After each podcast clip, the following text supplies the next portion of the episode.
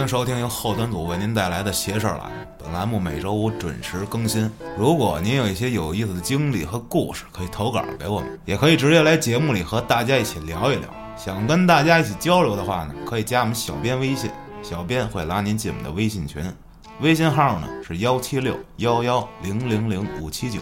节目里面讲的都是我们从各种地方听过来的一些故事啊，大家听一听，图个乐，千万别较真儿。大家好，我是主持人安旭，我是大胖子张东川。胖子先生你好。这梗我能用一辈子。行，最近瘦了点儿了。这期也以讲故事为主，嗯啊，我觉得这都不叫鬼故事。听友们老说这什么啊，想听鬼故事，听鬼故事。我觉得我，哎，咱俩好像从来都没讲过鬼故事吧？对，咱们讲的都是我们讲的这叫什么呀？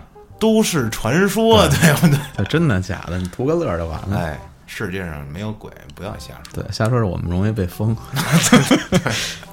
哎，先来一比较狠的，这在抖音上能看见啊。嗯，嗯，可能跟我讲的有出入。这个故事叫老刘，关注咱们后端组抖音或者微博的朋友们肯定知道这个故事啊。行，你讲吧。那个是东川老师讲的，那这搁节目里那就我讲一讲吧，好吧？，这这是你一个朋友的朋友的朋友的故这事。这他妈是我一朋友的朋友朋友的故事，我就不按照抖音那那些来了啊，我就以我自己的想法讲了。说有这么一哥们儿啊，叫老刘。嗯这天晚上啊，从外面回家，打开房门一看吧，诶，这屋里怎那乱呢？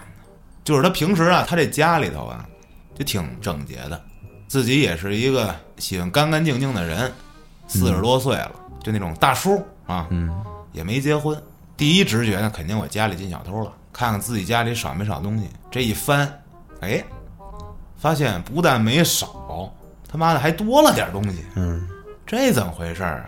这上我们家布什来了，具体多了点什么呢？哎，我给大家说说，有这个毛绒玩具，好多快递的大箱子，还有这个女人的衣服，这是最最奇怪的，女人的衣服，而且一看还是那种年轻小女孩的，人心说：“我操，啊，这什么情况啊？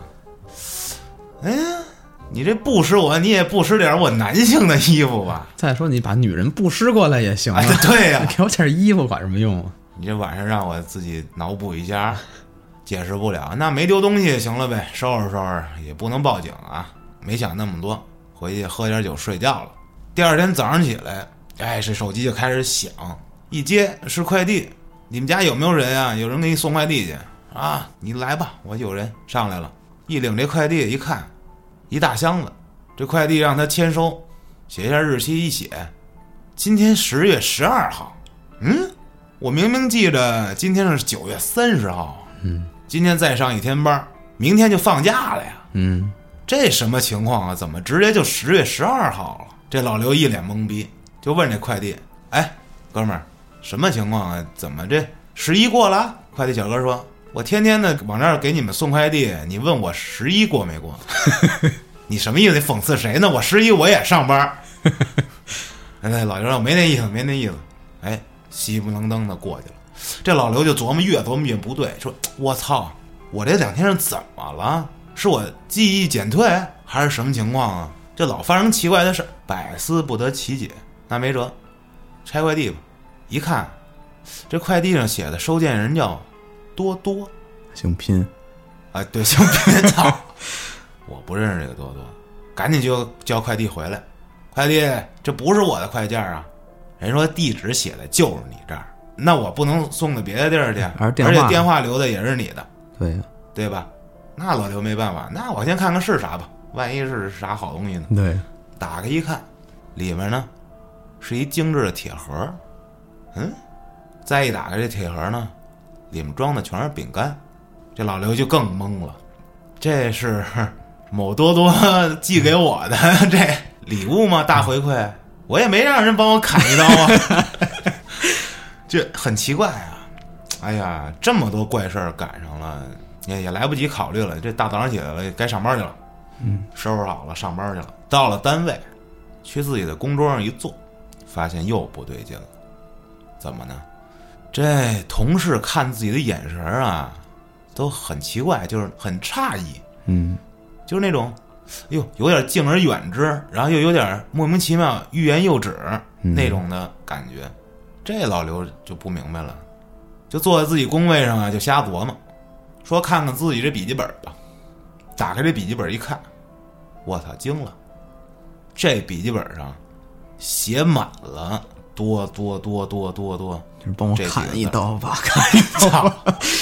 这这一看就就就懵了，这确实是自己的笔记本，但是这绝对不是自己写的。就谁这么讨厌呢？回我本儿。嗯，再一个，你回我本儿，你撕了它行不行？你累不累？你写这么多字儿，写的满满的，奇怪了。哎，这时候公司里特好一哥们儿正好来单位，哎，兄弟，你说我这最近这话还没说完呢，他这哥们儿直接就给他拉到一边去了。哎，你怎么又来上班来了？老刘说啊，我我不该上班吗？他哥们儿说你前些日子不刚辞职吗？这老刘彻底的彻底的就懵了。你你说吧，我应该啥也不知道。我最近是遇上了一些乱七八糟的事儿，我可能脑子现在懵的，我记忆力有些减退。你讲吧。这哥们儿就一五一十的把这事儿说了，说前些日子你跟单位上班的时候，就跟这个本上不停的写字儿。你看看那公司的墙，老刘转眼一看，好家伙，满墙的多多，拿大马克笔写的，这都是你干的。你天天的在单位里就写这字儿，就天天抽风。经理过来说你，刚拍你肩膀一下，你回手就给经理一拳。我操，经理直接这门牙就飞一颗，你俩直接就干起来了。这经理就懵了，人也没招你，话还没说呢，你就给人打了。老刘彻底傻了，崩溃了。听完这之后，这些事儿我根本都不知道，就到底是怎么回事儿啊？就带着这些疑问就回家了。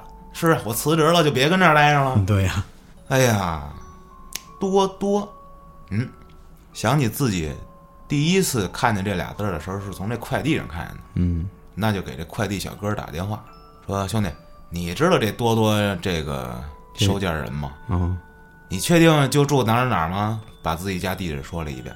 这快递小哥说：“是啊，他一定就住这儿啊，每次不都你接快递吗？这地址就是这儿，没错儿，电话也是这个。你看咱俩现在拨一个。”这老刘就想，我难道有一网名叫多多啊？完事儿回家，往楼门里走，准备坐电梯。嗯，这时候电梯里上来一个女的，哎，这女的长得可真漂亮。老刘家住六层，摁了一下六，这女的就没摁。老刘想，哎，一层的，行，单身这么多年了，哎，来了一个邂逅，啊，那就一块儿下电梯，到了六层，一块儿往这个走廊里走，到了自己家门口，掏钥匙准备开门，这女的就突然说话了，说：“哎，您就住在这儿吗？”老刘回头一看，对，这我家呀。这女孩就说：“感谢你这两天送我的饼干。”老刘一听，啊，这饼干不是送我的吗？女孩说：“谢谢谢谢，饼干特别好吃。”老刘这个时候得保持一下绅士，你不能显得特别慌张啊。对呀这这这很懵的样子，对，就是啊啊啊，对，是，哎，好吃吧？嗯，没事儿，不用谢 啊。回到屋里就彻底的想不明白这一切到底是因为什么了。一琢磨，不行，这么下也不是回事儿，我是不是中邪了？要么就是我精神记忆力减退，我压力太大。明天我去趟医院，一宿无话。第二天去了医院，找这大夫做了心理咨询，一五一十的把自己这些日子遇上过这通通的怪事儿告诉了医生。医生呢就说这样，我建议你呢做一个全方面的检查。老刘就接受了所有的检查，最后得知这根本也不是老刘中邪，这事儿是怎么回事儿呢？原来啊，老刘有这个严重的人格分裂。嗯，在他老刘这个主体意识里，还存在着两个其他人的精神，一个是一个叫多多的女孩儿，另一个是一二十多岁的男孩儿，是一个快递员儿。一下事儿就明白了。老刘回家，家里一片狼藉，就是自己二十多岁那个人格出来了。快递小哥呢，这个人格出来之后，一度愤世嫉俗，对生活非常不满，还喜欢上了这个心里的另一个人格，这个女孩多多，把这个女孩多多当成了自己的这个客户，每天要送件儿的这个客户。结果呢，回到家开始抽风，打砸抢自己家，这么着家里一片狼藉。这个毛绒玩具和裙子是怎么来的呢？老刘在家里的时候啊，另一个女性人格多多上来，这些东西是他的，就等于他自己在家还换个女装，有可能。老刘也够累的，进家门，先把自己家砸了一遍，然后缓过来，发现自己家乱了，然后开始找，找着自己原来那些女装。第二天领快递，发现那盒饼干就是快递小哥送给女孩多多的，在公司写字儿也是因为太喜欢那个女孩了，喜欢的不得了，结果跟人打架也是因为这个，也是这个二十多岁快递小哥的人格太爆发了。最后这天坐电梯，电梯里碰上的这个女孩就是他的女性人格多多。哎呦，这来回来去的，来回来去，老刘被这俩人格给折腾的可够呛。这十一就这么给过去了。你如果一个人脑子里有不同的人格在，那你有的时候真的不知道自己的主人格到底是啥了，这就有点细思极恐。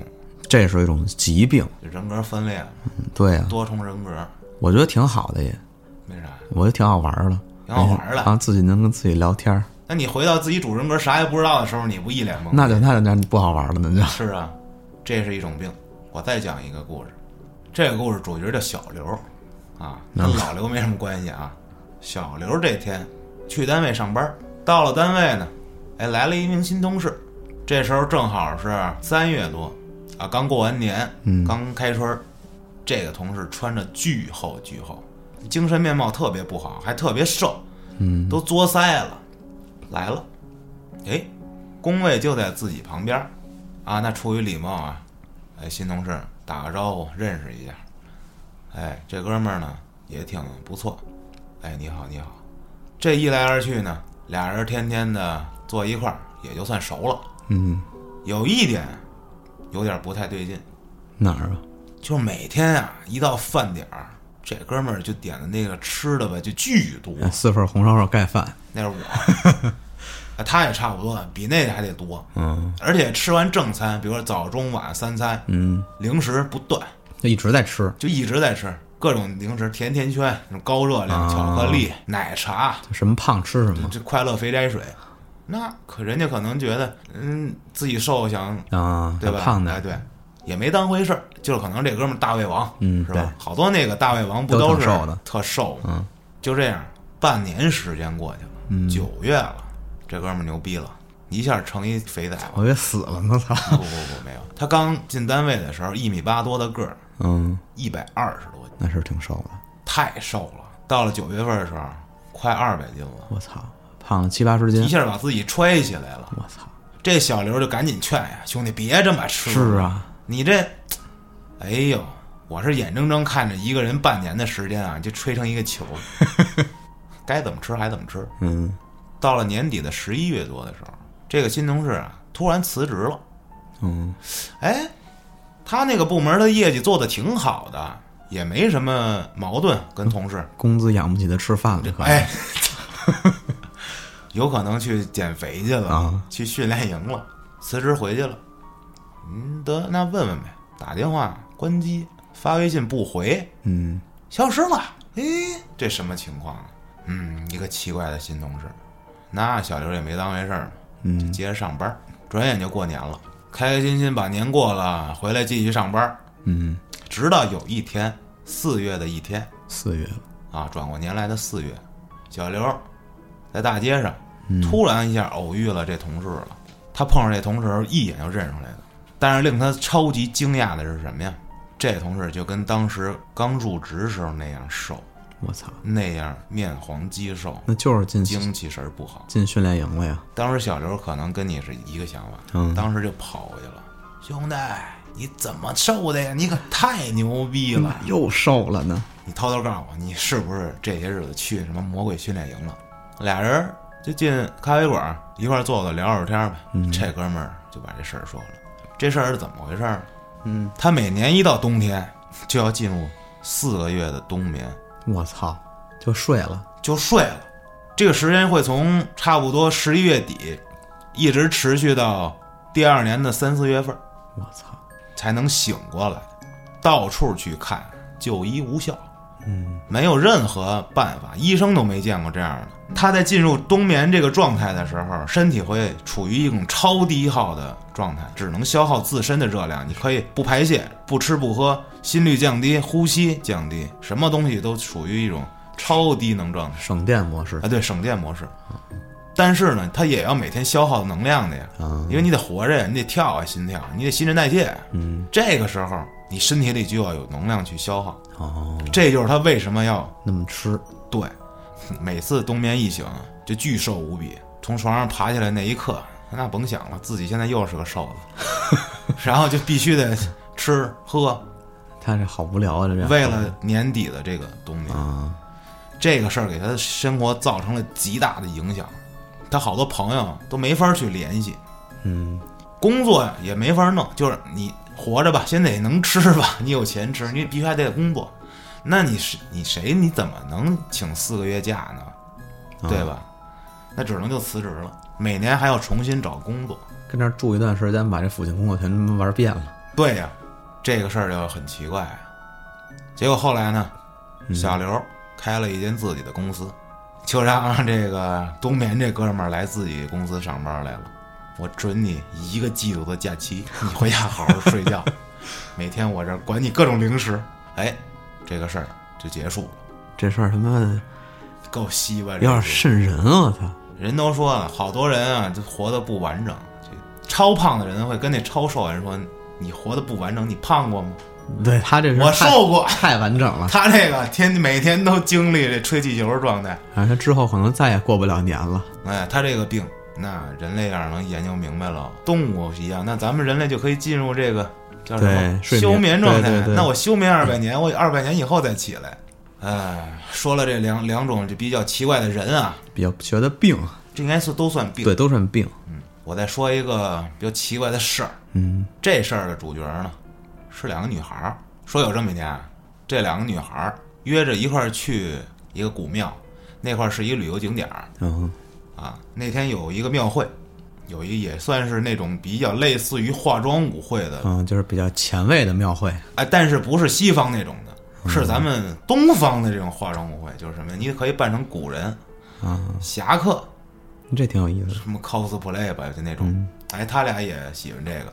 到那儿白天哇，满大街全是这个各种朝代的啊，嗯，什么清朝的、明朝的，什么什么朝代都有，还有更远古的，穿着那个野原始人人的衣服就来了。嗯，玩一溜够，下午了四五点，哎，那准备回酒店吧。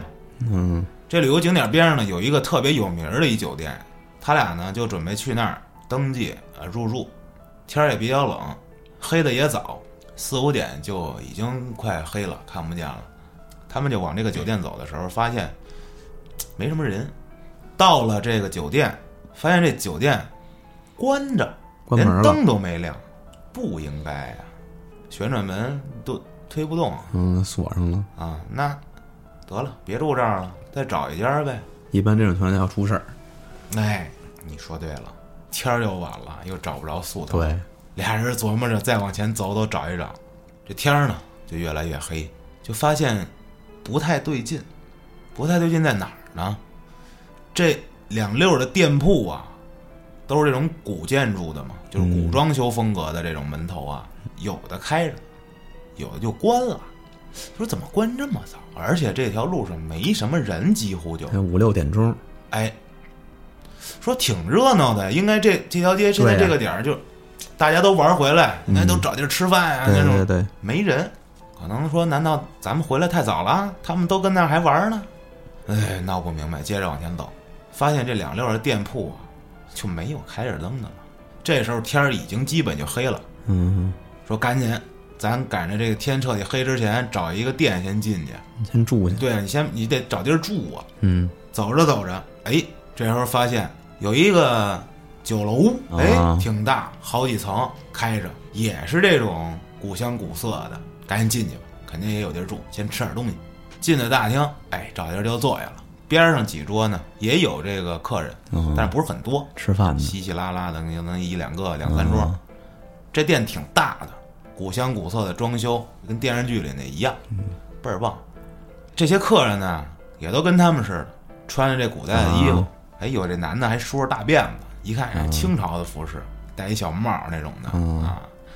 这时候服务员过来了，他一看这服务员都这么讲究啊，穿成什么样啊？就跟那电视剧里那电影二似的那样。说还这行啊，这个电影二模样的这服务员就，哎，客官要点什么您？然后这这俩姐们儿就就 就挺觉得挺逗的，就是你这有什么呀？菜单拿着看着吧。这服务员啊，我他，就一脸懵逼啊。您这有什么吃的呀？这小孩说哦，这个我们这儿有什么什么什么什么，报菜名了，来一段报菜名儿，什么蒸羊羔、蒸羊掌。说得了，就就别跟他废话了。我们这儿这儿能住店不能？哎，能啊，有空房啊。行，那您啊，帮我收拾一间这个标间儿出来。这小二就，更迷茫了。反正这俩姐们儿就感觉这哥们儿啊，脑子有点病。嗯说你这傻不愣登的，你过来还当什么服务员儿啊？这交流这么费劲吗？说行了，你你你你呢，得帮我们收拾房去吧。这俩姐们儿呢，觉得这地儿实在是太符合他俩这身衣服了，嗯，拍个照吧，来一自拍，美颜相机过一过，特别好看。哎，这时候发现这边上这桌的客人呢，有这吃完了走了的，临走就在桌子上放了几个铜钱儿，还有直接放碎银子的。我操，这可能大家听到这儿早就明白了，这可能这俩姐们儿现在已经不是在现在的这个世界了，已经去古代了。有可能已经到古代了。他俩就发现，就这一切的一切就不对。嗯，就照相的时候发现这手机啊也是无服务的，我操，移动、联通都不好使。难道我们现在真是所谓的穿越了？这谁信呢？这个，对呀，咱们问问他，也别叫服务员了，入乡随俗假吧。装一下吧。小二，伙计，来来，路头喽，那家酒店怎么今天没开门啊？小二说，啊，酒楼啊啊，就我们这儿一家，我们这是咱们这最大的酒楼了。俩姐们就说，你不知道前面有一个那个某某某大宾馆、大酒店，你别逗了，我们这儿是最大的。这俩姐们一听，完蛋操，行了，别跟这儿待着了，撩吧，直接就冲出去了，往那个酒店那块儿跑，觉得现在肯定就穿越了，要不然就是什么呀，遇上一帮神经病。摸着黑，天已经全黑了，还没有路灯，那基本上就是伸手不见五指，那只能就顺着这个巷子往往回跑，跑啊跑，可算跑到这个酒店这块儿了。但是还是这酒店是关着的，黑的，嗯，咱往哪儿去啊？这酒店门口有停着的汽车，啊，这好歹有现代人类的这点痕迹了对吧？啊，就跟这个酒店门口啊，这个上台阶儿到这旋转门中间不是有这个平台吗？嗯，跟这儿俩人哆哆嗦嗦的，使劲抱着，太冷了，晚上嗯，挤在这个旋转门的这门口就睡着了。第二天早上起来一睁眼，就发现所有人都围着他们看，奇奇怪怪的说：“这干嘛穿越俩古代人过来？”太惨了，俩人。啊，穿越过来了。你你是叫杨幂不？这俩女孩赶紧就跑到这个酒店里头了，问服务员说：“你们昨天怎么没营业呀、服务员说：“别逗了，我们这儿是三百六十五乘二十四的营业。”那这俩女孩说：“我们昨天晚上来，根本这儿就黑着灯呢。”人说：“不可能，不可能，我们那儿这么多人都作证，都在这儿。”这俩姐们就是说，把自己昨天晚上遇见的事儿说了一遍，所有人就准备要报警了，就报那幺二零。这俩人可能不太正常，你看穿着这古代的衣服说这样的话，妄想症嘛，明显嗯，没人信，根本就没人信。但是呢，调监控还真就发现这俩女孩儿夜里头跑到这个酒店门口，就抱着就睡了。中间他俩还在这个酒店里头照了一张照片儿，照片儿找不着了，没有，根本就我操，一脸懵逼。这事儿呢就完了我操。等于现在谁也说不好这俩人到底穿没穿越。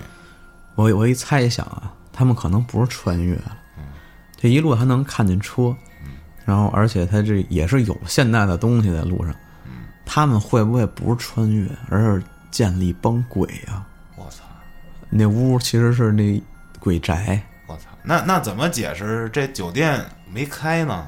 那这不很正常吗？那所有鬼故事里不都有这个吗？就是回不去了。我觉得也不应该像是穿越了，穿越这种事儿更令人难以相信对，我给你讲一个吧。啊我讲这个是一医生，一个高尚的职业。啊！医生的故事这医生啊，啊，你别医生啊，是衣服还是医生啊？你这还是叫大夫吧啊，大夫这大夫呀，今天晚上值夜班儿，啊，就是今天晚上得住医院嗯，谁要有什么紧急情况，他得去看去。晚上在医院里转一圈，把自己这些病人住院的这些先巡查一遍嘛。唯独呢，走到张大爷这儿，啊多聊了两句，因为这张大爷是一孤寡老人，没人管他自己，然后还挺倔的，说话别人不爱听，啊就好像就是跟这大夫关系还挺好。医生就跟这大爷说说那个您睡吧，您有什么事儿再叫我。这大夫呢就回去睡觉了。当天晚上，这大夫做了个梦，他梦见这张大爷了。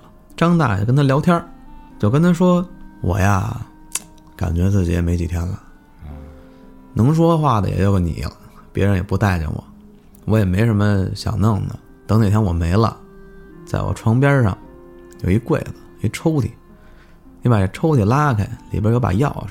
这串钥匙上面有两把，这大的钥匙是我们家门的钥匙，这小个的是一小铁盒的钥匙。回头你去我家，在我那柜子底下藏着一小铁盒，回头你打开，我要真没了，你把这个跟我一块烧了。他说：“您想太多了，这我那儿子呀，哎，我也不想说他了，他愿意来就来吧，尽量啊，你帮我让他看看我来。”这会儿突然醒了，发现周围环境不太对，再一看，自己怎么跟病床上躺着呢？就跟边上护士说：“这我怎么了？怎么跟这儿呢？”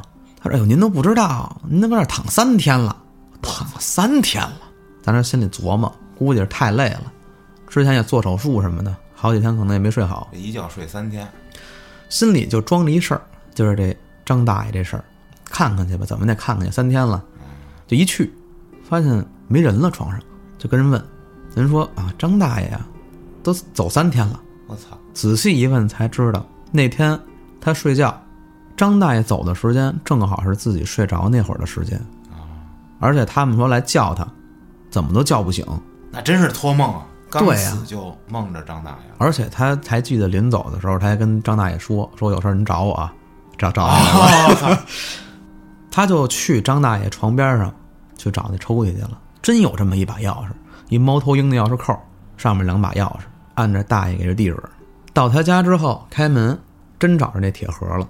打开铁盒之后，发现那铁盒里边是张照片，照片底下呢压着一摞信，他就看这照片是一男一女抱着一孩子，这一看就是张大爷年轻的时候啊。哦，再看这信，一打开这信一看，全是给他儿子写的。因为梦里也说了呀，张大爷说：“你让我儿子，嗯，愿意来就来，不愿意来就算了。”之前咱也说他是一倔老头嘛，脾气比较倔。他说这意思肯定就想让人来呗。这会儿他就往殡仪馆走，说想把这东西啊归到这老头遗物里。啊，这会儿一看，他儿子也在。当时老头走了嘛，得联系他家属嘛，就一儿子了，过来了。他看这儿子脸上不仅没有那种难过啊，还有一种就有点不忿儿窃喜是吗？，对对不不忿儿，就有点说操，那意思你可他妈死了哇，那一劲儿。当时他就生气啊，他因为他看那信了嘛，然后还看见照片，这老头这么念着你啊，你他妈的这个逼孩子，过去上去就揍他，忍不住了，过去就哥们儿一脸懵逼啊，啊，哥们儿，我操，怎么了？我爸死了，你揍我干嘛？就揍他。然后那孩子说：“你你干嘛呀？”他说：“我干嘛？我替你爸揍揍你。”他说：“你凭你凭什么呀？”这会儿这儿子就跟他说：“说他年轻的时候跟他爸吵了一架，他爸把他赶出家门，再也没联系过他。”他儿子就说：“他也一直就没想着过我，我为什么还得为他难过呀？我跟他也不太熟。今天我来给他办一手续就够不错的了，你别跟我这那什么了，你什么都不懂。医生当时就急了，说我不懂，这这这自己看看吧，啊，是你爸临走让我给你的。这孩子打的什么呀？打开之后里边是张照片，看见照片他还没什么，就说擦，这张照片呗。等他翻里边那信的时候，一下就哭了。这人边看边哭，这信里写的呀，都是老头愧疚，对这孩子的想念。只不过这老头儿倔硬，对，倔不说，忍着。哦，操！然后后来这孩子也是挺懊悔的，不知道他爸是这么想的，一直觉得他爸就是特狠心不要他了。这医生看见这一幕，哎，心里也舒服了，就说：“行了，了人一心愿，那我走了。”医生就走了。还真给他托梦了啊，这老头儿。对，行，你这个故事讲的还比较温暖嗯，啊。行，今天我觉得就讲到这儿吧。行，留点故事，下回接着讲。好，那喜欢这期节目的朋友们呢，评论区里多多留言。那咱们就下期再见。再见。Keeping living. What you're dreaming, nothing I can do. Remember, you like a teenager, wasting your life. But you'll find your fate even to scrape by.